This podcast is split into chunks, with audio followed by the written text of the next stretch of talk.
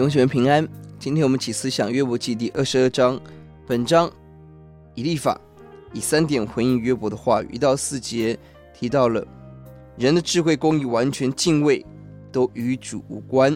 约伯强调自己的正直无辜，但以利法说明人一切所谓的这些的品格无法增加神任何的东西。人的义行是本分，无法夸耀。第四节，神绝对不会因为你比较敬畏就刑罚审判你。这句话表面正确，神是公义的神，经深一步去看，却是却是错误的。这是因为约就是因为约伯的正直受到试探。但是我们再往前看一步，约伯受到试探，至终神仍然要给的不是刑罚，而是祝福。五到第十一节是第二个段落，强烈指出约伯的罪恶，再一次把罪恶跟刑罚连在一起。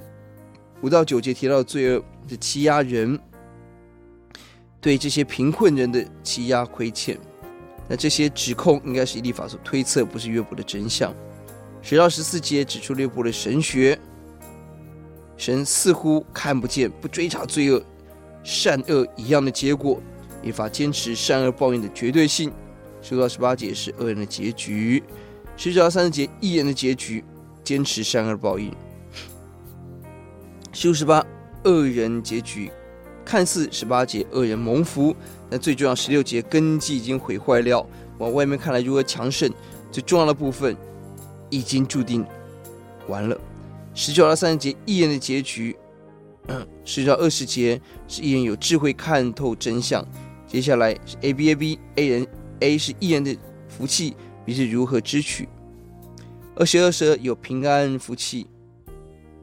并且得着被神珍贵的恩典，神听祷告，神所蒙成就，得高升得拯救。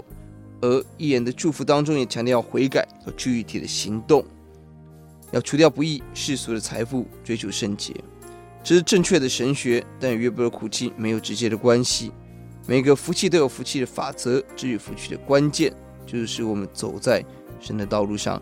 要将二十四节、二十六节，要将你的珍宝丢在尘土里，将俄斐的黄金丢在稀石、稀和石头之间，全能者就必为你的珍宝，做你的宝银。你要以全能者为喜乐，向神扬起脸来，以神为宝者，要被神看为宝贝。关键在于要被神看重，而人如何能够以神为宝？关键在二十一、二十二节前面的经文提到，我们要认识神。认识神的关键在于神的道。求主的真理打开我们的眼，让我们看到上帝的宝贝，而且来珍惜他的祷告。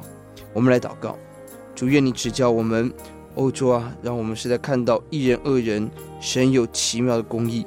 不要让我们以你为宝，以你为贵。奉主的名，阿门。